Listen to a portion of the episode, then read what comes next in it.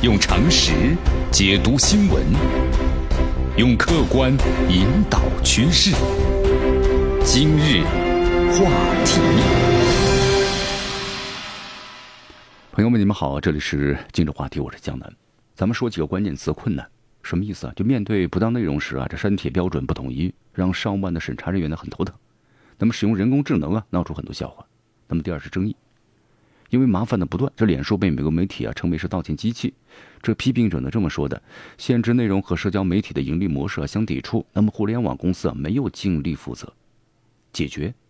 德国专家呼吁，社交媒体需要自律，各国也需要有严厉的法律。中国学者呢提醒，视社交媒体呢为矛盾之源。西方呢在杀死带来坏消息的姓氏。好，我们说了这几个关键词之后呢，我们再来说一下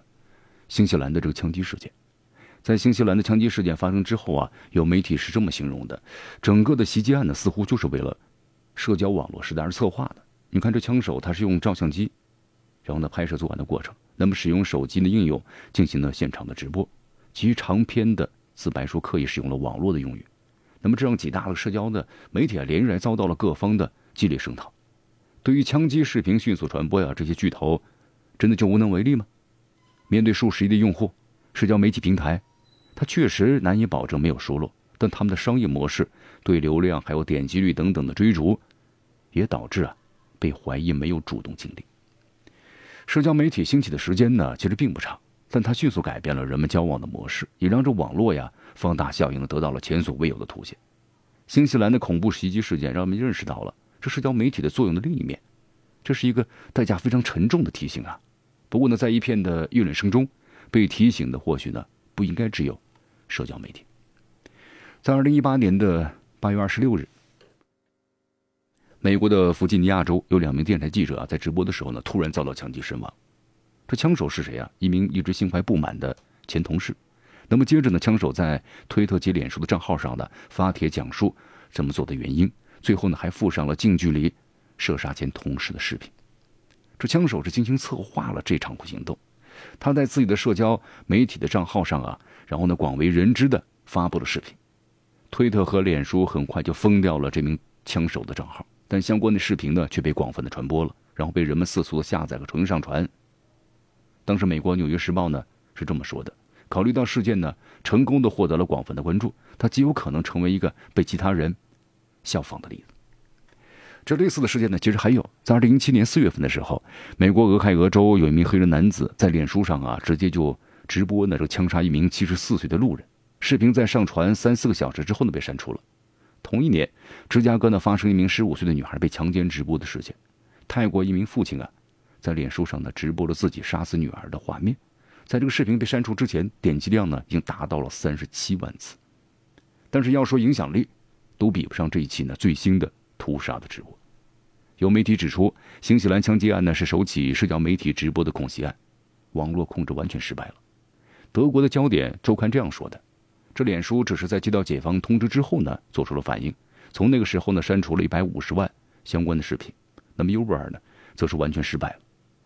在未来啊，这社交媒体和网络的重大挑战就如何来控制极端思想的传播。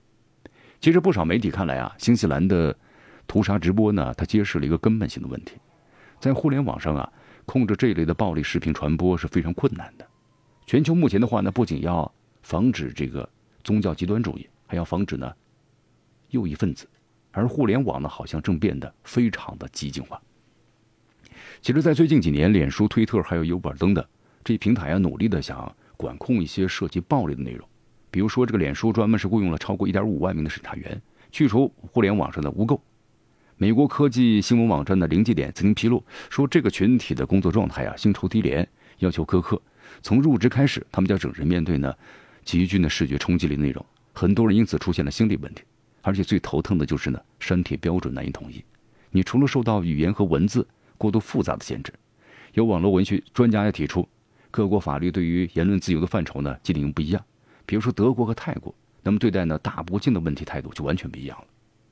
后来为了弥补呢这个审查员不足，脸书、推特等公司啊在人工智能上投入大量的资金，但人工智能的使用，我们说了。闹出了很多笑话，在去年七月份的时候，在美国各界的欢庆独立日之际，脸书呢却误删了美国独立宣言的内容，相关的语句啊，无情的印第安人、野蛮人被判定为是仇恨的言论。那么此前的话呢，脸书人工智能把一家挪威的主页上发布的著名的越战裸体少女图片也视频为是色情图片。根据美国华盛顿邮报的报消息，枪击视频呢被上传到社交网站的时候，平台的审查团队通常是以该视频创建的黑名单，那么进而阻拦其再次的发布。这种算法呀有多年历史了，最初呢它是用来打击儿童色情内容传播的，但这样的算法的效果是有限的。上传者呢通过添加水印啊、改变视频大小等简单方法就绕过拦截了。在新西兰的枪击案之中，那么后续呢被转到 u b e r 上的枪击视频，很多似乎呢都做了稍微的改动。还有就是人工智能专家也表示啊，目前呢还没有一种技术呢可能能够确保这个啊对流媒体媒台上的暴力内容啊万无一失的检测。比如说挥舞枪支的人对机器来说很困难，因为枪支有很多类型，握枪的姿态有很多种。那么电脑很难区分暴力和虚构的电影。好，困难虽然存在啊，但是呢，有分析认为，社交媒体呢可能没有真心的去想怎么解决问题。美国的彭博商业周刊称，这脸书呢本来可以给网管们的提高工资待遇，雇佣更多的人力，对用户发帖设置啊更加严格的限制，但所有这些呢都会影响公司的收益，所以公司呢被迫采取了被动的反应模式，在事后呢再采取相关的制定的政策。其实近年来啊，咱们就发现了啊，流媒体直播服务啊，成为现在很多社交媒体呢增长的战略核心了。但是直播暴力内容现象也在逐渐的增多。你看，比如说脸书，我从一开始就知道，他的流媒体直播服务可能会鼓励和放大人性中最坏的一面，他必须要面对自己手上的沾满鲜血的事实。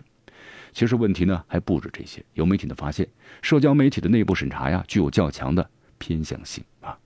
嗯，包括美国的新闻网呢也说了，尽管互联网平台制定了打击向伊斯兰国 IS 传播内容的解决方案，但是在管控白人至上主义相关内容时啊，手足无措啊。